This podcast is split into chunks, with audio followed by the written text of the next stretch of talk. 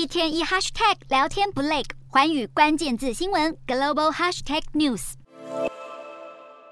就算开着车，也要在车上挂上消毒卡。随着中国疫情扩散，许多民众开始流行起防疫消毒卡。市面上充斥着相关产品，都标榜着可以杀死新冠病毒。有些消毒卡号称可以除掉一公尺内九十九趴的病毒，防护时间可以长达好几个月等。网络上也出现了许多消毒卡的广告。除了消毒卡外，另一款产品消毒棒也很流行，号称可以杀菌消毒，并且可以除去甲醛等有害气体。不过，这些产品的效果也受到质疑。